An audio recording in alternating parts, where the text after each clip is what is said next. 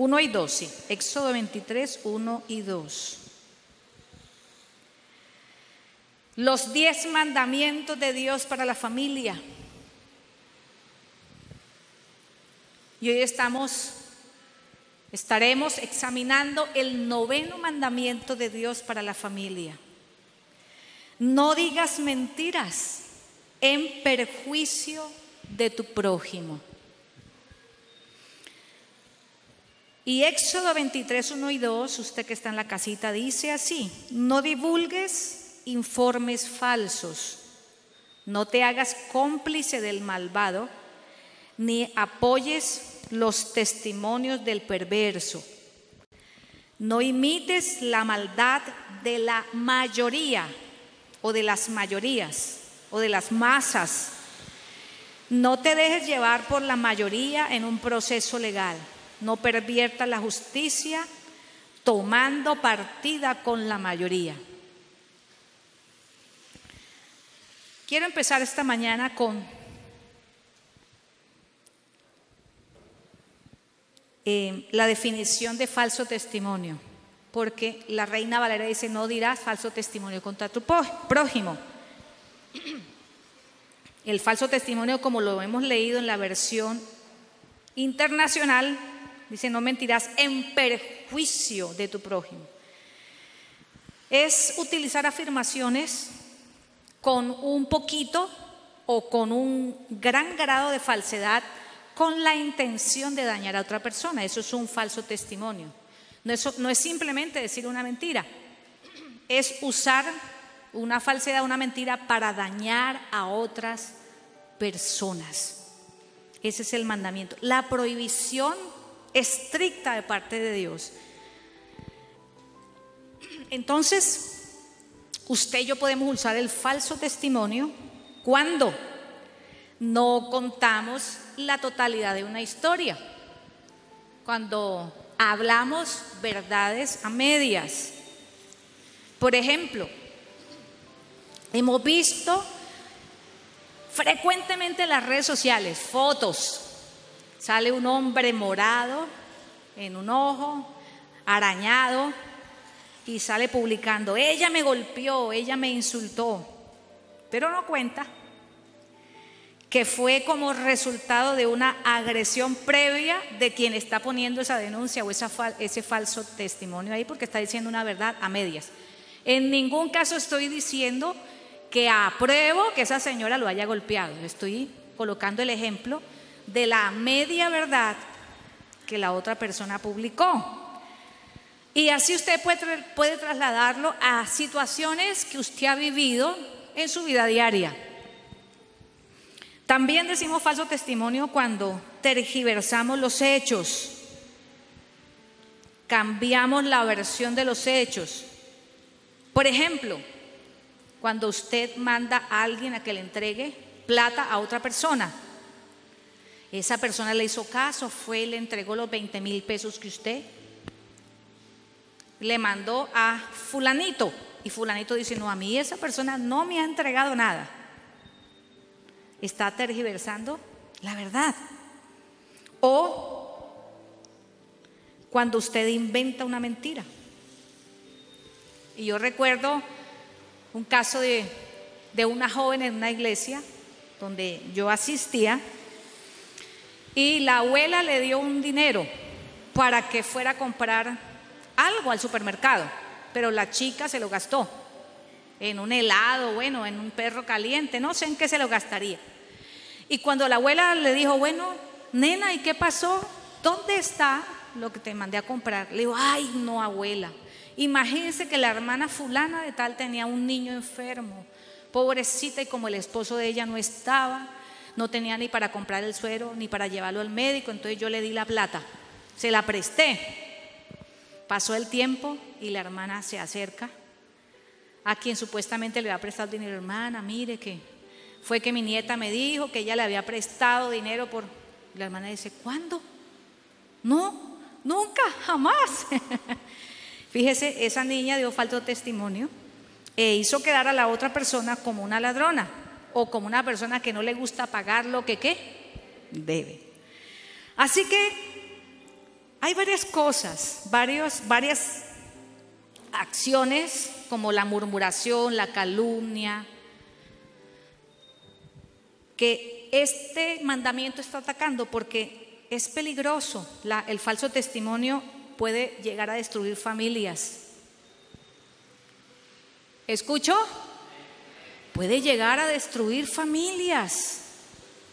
He visto padres e hijos trancados en una pelea a golpes agresiones físicas porque alguien levantó un falso testimonio y los puso a pelear, los puso en enemistad, les sembró ofensa, odio, rencor, división. Pero también el falso testimonio puede dañar la honra de las personas, destruir el buen nombre de las personas. Y, ¿qué decir de un país, por ejemplo Colombia. El sistema judicial de Colombia está vuelto un caos. Usted lo ha escuchado por los testigos que llaman a rendir juicio. Y entonces el testigo da un, un veredicto, eh, perdón, un testimonio y empieza el juicio luego sucede algo y entonces los medios de comunicación dicen, no, ese testigo dice, se retractó de lo que dijo y ahora dijo otra cosa. Y entonces se vuelve un caos el sistema, por eso el sistema judicial de Colombia es un caos, porque los colombianos somos dados al falso testimonio, a dar falsas informaciones. Por eso en Colombia es posible que un inocente sea condenado y esté pagando algo que no ha hecho pero también, y lo vemos día tras día, muchos culpables que están tranquilamente libres, absueltos, caminando por allí por la calle como si no hubiesen hecho nada. Así que la prohibición del falso testimonio es una, una limitación, un freno que Dios quiere poner a la libertad de expresión que se proclama en este siglo XXI. Libertad de expresión, reclaman las personas. Pero es que la libertad de expresión no es absoluta, no puede ser absoluta. Yo no puedo decir, esta boca es mía y con ella digo lo que quiero, porque con mi boca puedo pervertir la justicia, puedo hacerle daño a una familia, puedo dañar la honra de una persona. Así que el noveno mandamiento contrarresta, ¿cierto? Esa tendencia nuestra a ser egoístas y a tener comportamientos antisociales. Sí, el falso testimonio es un comportamiento antisocial porque le hace daño a toda una a toda una comunidad, a todo un vecindario, a una iglesia, a un país. Sí, el falso testimonio usted, eh, perdón, lo escucha el mandamiento contra el falso testimonio, usted lo escucha como hacia un individuo, no dirás falso testimonio. Dios nos lo dice a cada uno de nosotros, pero la aplicación es donde, donde nosotros nos movemos. Es un mandamiento que protege la unidad de la sociedad. Por eso el noveno mandamiento, el Señor censura los rumores falsos. En el versículo, eh, perdón, en el capítulo 23 está bien claro, no vas a divulgar informes falsos, rumores falsos. Censura esos acuerdos, esas amangualadas para hablar contra otras personas y dañarlas. Censura el falso testimonio que pretende torcer la justicia. Pero yo quisiera que todo esto nos llevara a reflexionar por qué los colombianos somos dados a dar falso testimonio. ¿Qué nos impulsa a eso? ¿Por qué el ibaguereño es así? ¿Por qué el Catedral 1 es así? ¿Por qué Mabel Chamorro es así? ¿Por qué dada a dar falsos testimonios? ¿Por qué usted dado a dar falsos testimonios? Hay motivos fuertes Y realmente cuando entendemos esos motivos, vamos a empezar a superar este mal. Cuando nosotros identificamos qué es lo que mueve, cuál es el resorte que me mueve a dar un falso testimonio, estoy empezando a dar un paso hacia cumplir este mandamiento. Entonces, el falso testimonio realmente no es el problema. ¿Cierto? No es el problema, es realmente un síntoma de un mal más grave que está en mi corazón. o sea, la motivación detrás del falso testimonio. Y vamos a examinar cuatro motivaciones, cuatro motivos que nos llevan a dar falso testimonio. El primero es el resentimiento. Y cuando nosotros nos dejamos invadir el corazón de resentimiento, cuando nosotros dejamos que la rabia nos gane, entonces decimos mentiras intencionadas, o más bien con la intención de destruir. Lo decimos para vengarnos. No nos, no nos gusta alguien. Esa persona me hizo algo malo. Entonces usted quiere cobrárselas.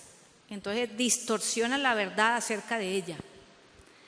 Esparce rumores que usted los, inventa de tal manera que usted sabe que le va a hacer daño a esa persona, que la va a dañar y con, y con eso usted se va a sacar ese clavo. Como dice por ahí el dicho, la venganza es dulce. en el momento pero después es amarga. Y fíjese que eso hacen todo el tiempo los políticos. ¿Te ha dado cuenta en, en política, en la época de elecciones?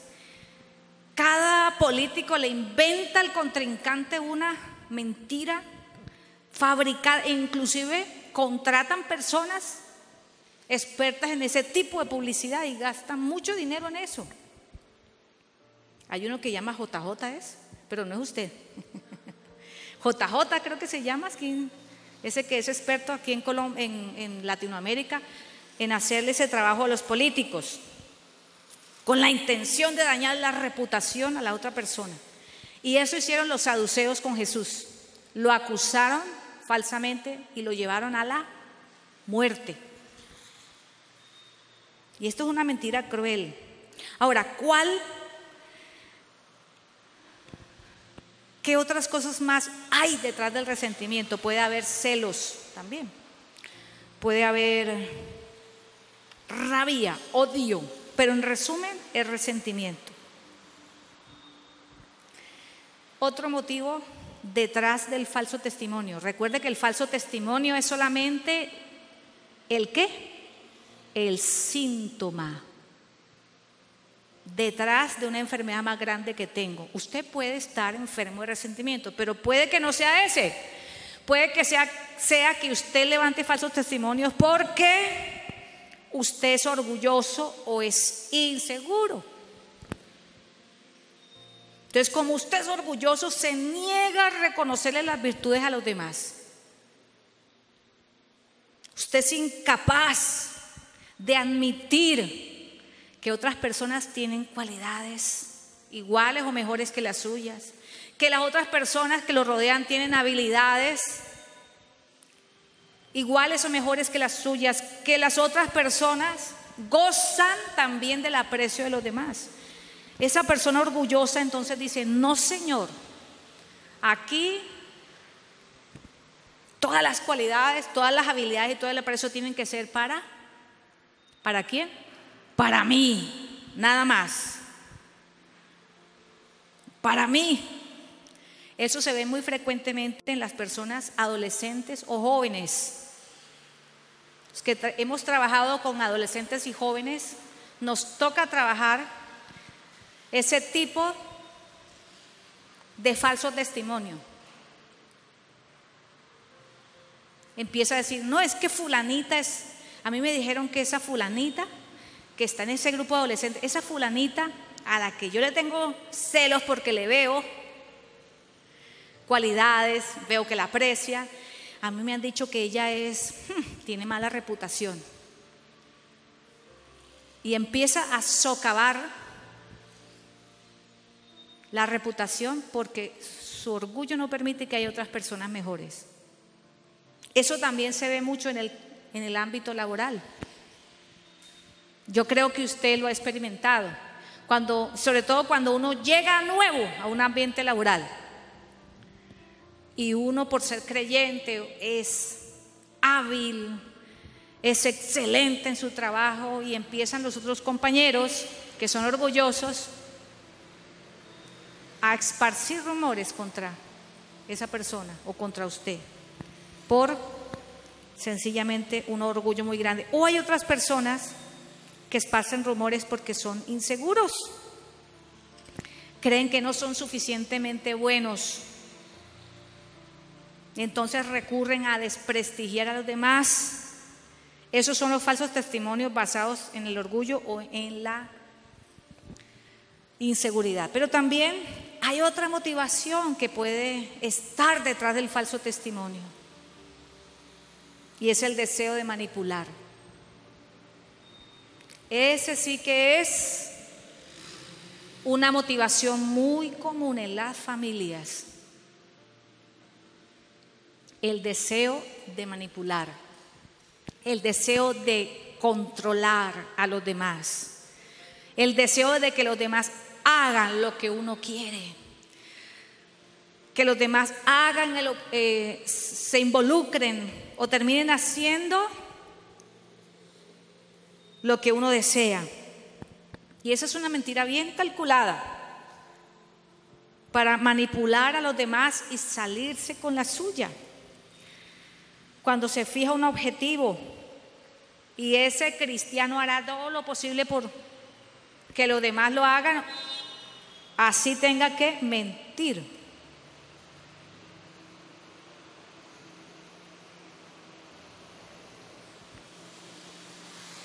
Y básicamente se trata de una persona muy egoísta cuando uno quiere controlar a los demás. Y por último, detrás del falso testimonio también puede haber flojera, pereza. La flojera, sí señor. Y cuando hay pereza se usa la mentira conveniente porque es difícil decir la verdad. Porque decir la verdad en amor, una verdad que edifica al otro, que le hace bien al otro, requiere esfuerzo, requiere responsabilidad. Entonces, por ejemplo, usted lo hace cuando no quiere verse involucrado en un pleito y usted le dice a la policía, no, no, yo no vi nada, yo no sé, yo no vi nada.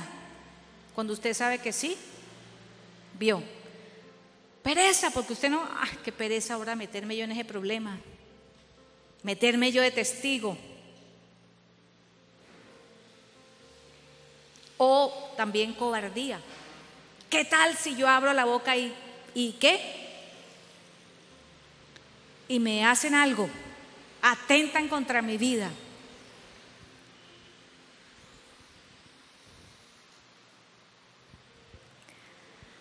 Pero también a veces esto de, la flojera y los asociados a los falsos testimonios es cuando usted no quiere dedicar tiempo para revisar los hechos que usted está divulgando. Y eso ocurre mucho con las redes sociales. Usted le llega un rumor y usted lo lee y usted sin buscar otras noticias a ver si eso es cierto.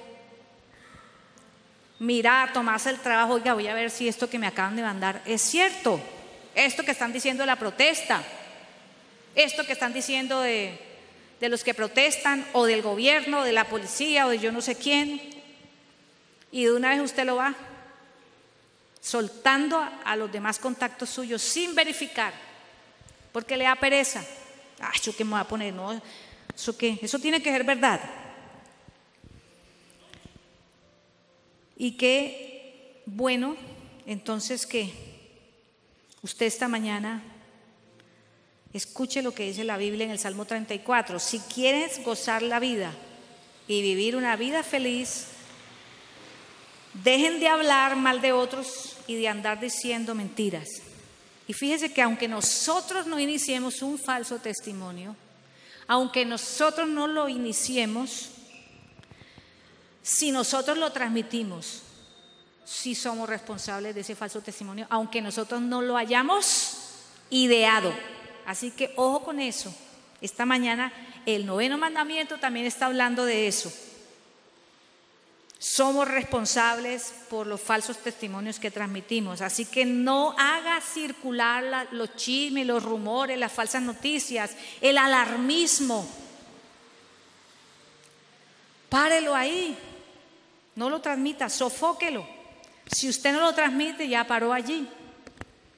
Así que ojo con, porque ahora no necesitamos ir a la casa de la, vecina o de la hermana o del hermano, sino con solamente dar un clic, usted ya está participando en un falso rumor, en un falso testimonio, en un chisme.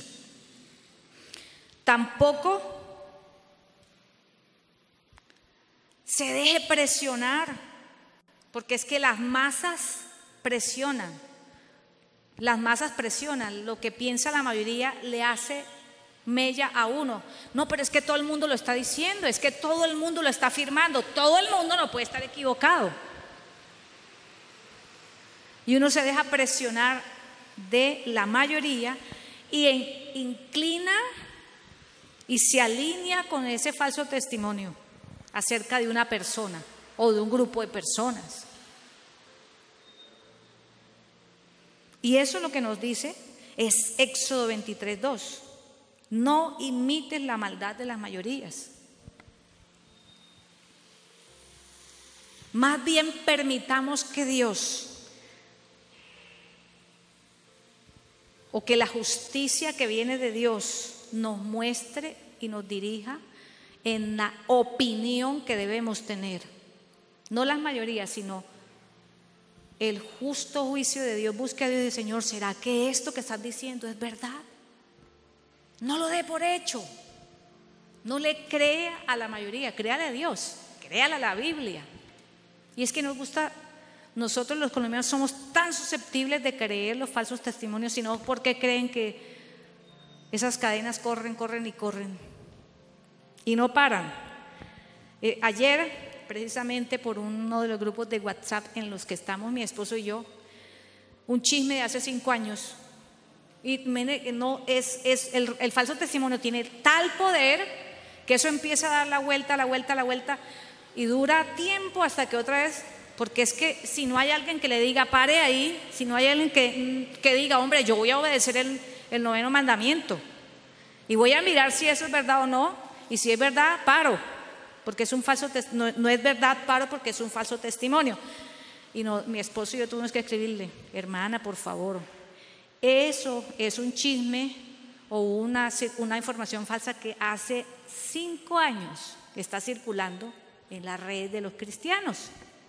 Entonces tenga cuidado, porque en estos momentos que estamos viviendo Colombia, usted y yo nos podemos prestar para eso. Amén. Amén. No solamente para la situación del país, para cualquier situación particular de la vida de una persona que usted conoce, que es su amigo, que es su vecino, que es su compañero de trabajo. Para la vida de una familia, de un matrimonio, por favor. Un falso testimonio puede acabar con un matrimonio. Porque el falso testimonio socava la credibilidad de la persona. Eso es eh, la reputación de una persona, es la credibilidad de una persona. La credibilidad ya nadie le cree a esa persona y la pobre persona no tiene todo se originó, no tiene la culpa, no es culpable, pero todo se originó en un en un en un falso testimonio, en una información falsa. Y mucho menos se deje sobornar para cambiar su versión de los hechos. Y cuando hablo de soborno no solamente estoy hablando de plata. Ay, es que usted sabe que es mi amigo. Usted sabe que es mi amiga. ¿Cómo va a estar en contra mía y a favor de mi enemigo? Únase conmigo y los destruimos juntos. No se deje sobornar para cambiar su versión de los hechos. Eso se llama complicidad.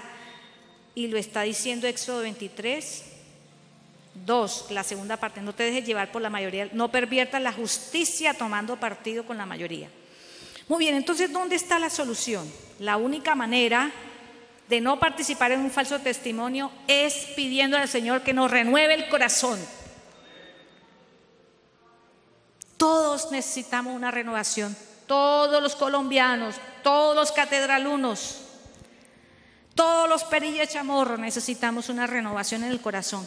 Y Jesús se especializa en trasplantes de corazón. Él dice, déjame llenar tu corazón con mi amor para que cumplamos Efesios 4:15, viviendo la verdad en amor. Si no hay amor, no habrá verdad. Son complementarios. En vez del odio, el Señor quiere llenarnos de amor. En lugar del egoísmo, con gozo. En lugar de odio, paz. En lugar de inseguridad, de confianza. En lugar de cobardía flojera, de poder y fuerza. Jesús dijo, yo soy la verdad. Y mientras más cerca estemos de Jesús, más amaremos la verdad, más viviremos la verdad. ¿Cómo romper este hábito de generar falsos testimonios? Cristo es la verdad. El Espíritu Santo que nos guía a nosotros los cristianos es llamado el Espíritu de verdad. Así es. Mientras que Satanás es el padre de de falsos testimonios. El primero que dijo un falso testimonio en el mundo fue Él y nos inyectó eso. Es mentira que cuando coman del árbol de la vida morirán, porque sabe Dios, Dios está celoso, que el día que ustedes coman van a ser iguales a Él. Un falso testimonio. Por eso Él es padre de mentira. Cuando seguimos los falsos testimonios estamos siguiendo un ejemplo que no es el de nuestro Padre. Así que como seguidores de Cristo debemos consagrarnos a la verdad. Vivir una vida consagrada a la verdad porque Cristo es la verdad. Eso significa que nuestras palabras deben ser sinceras, que nuestras acciones deben ser honestas, que debemos seguir la verdad en amor. Y quiero decirle que la verdad en amor no es fácil, no es fácil seguir la verdad en amor a veces no nos conviene, a veces nos metemos en problemas. No es placentero, pero sí es necesario si nosotros queremos cumplir la misión que Dios nos ha encomendado en este mundo.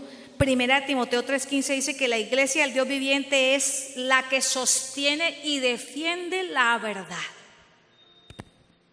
Ese es usted, esa debo ser yo aquella que sostiene y defiende la verdad. Y fíjese que Santiago 3:5 al 10 dice, así también la lengua es un miembro muy pequeño del cuerpo, pero hace alarde de grandes hazañas. Imagínese qué grande bosque enciende tan pequeña chispa. La lengua es un fuego, un mundo de maldad. Contamina todo el cuerpo, enciende el infierno, prende fuego al curso de la vida. El ser humano sabe domar todo tipo de animales y sí, al final, pero no ha podido domar la lengua.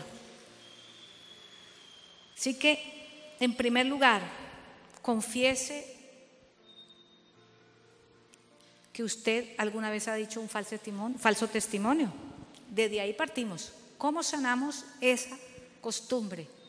Confesar y decirle, Señor, sí, yo me he prestado Dios, yo me he prestado para esparcir falsos testimonios o para inventar falsos testimonios? Comience diciéndole eso al Señor. Esa es la, primera, confesando. O sea, diciendo la verdad, diciendo la verdad, diciendo la verdad. Dos, pídale al Señor que lo perdone. Señor, perdóneme por el daño que pude haber causado o que causé. Y si usted sabe que causó un daño y le consta, vaya donde esa persona y dígale, perdóneme, porque yo ayudé a esparcir un falso testimonio o inventé un falso testimonio y le hice mucho daño. Vaya y, y pida perdón después de que le haya pedido perdón a Dios, por supuesto. Y también, mis hermanos, pídale al Señor que le dé el poder del Espíritu Santo para cambiar. Porque así como Santiago dice que los seres humanos no podemos dominar la lengua, Hechos capítulo 2 dice que al recibir el Espíritu Santo,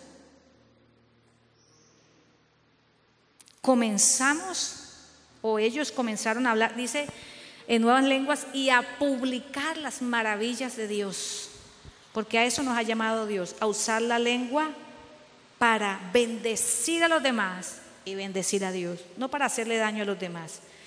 Pidámosle al Señor el poder del Espíritu Santo. Y qué lindo que en el Pentecostés dice eh, capítulos Hechos, Hechos 2, 4, 8 y 12, que es el Pentecostés, dice cómo cada uno de nosotros los oímos hablar en nuestro idioma, en, en los que hemos nacido las maravillas de Dios. Y es que Dios quiere cambiar el destino de las naciones. Cuando bautiza a las personas con su Espíritu Santo y les da una capacidad de bendecir a los demás Allí, ese grupo de hermanos empezaron a cambiar el destino de su nación. Y Dios quiere cambiar el destino de su nación comenzando desde las acciones. Por eso vimos ocho mandamientos que apuntan a las acciones. Pasando por la comunicación. Este es el noveno mandamiento. Quiere cambiar nuestra manera de comunicarnos para que siempre sostengamos y defendamos la verdad en amor, en amor.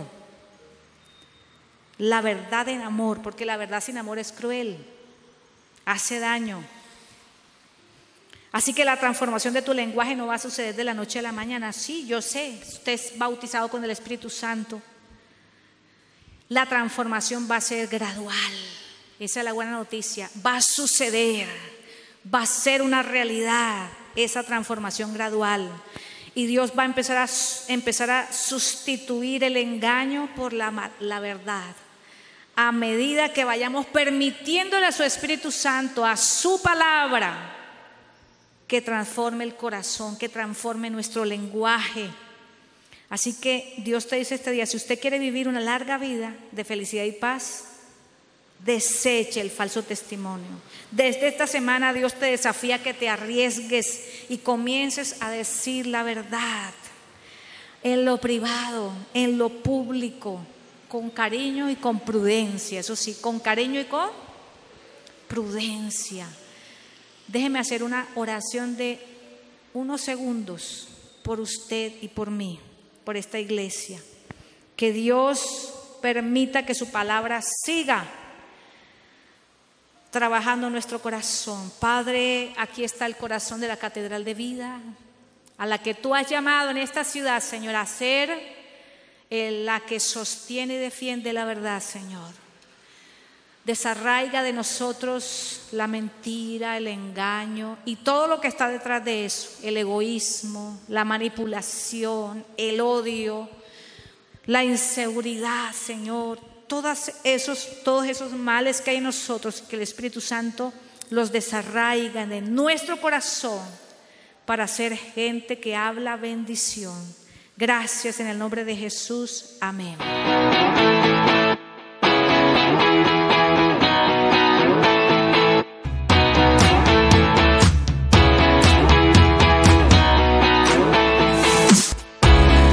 Existimos para adorar, para atraer a las familias a Cristo. Somos una iglesia que se apasiona, una iglesia viva, catedral de vida.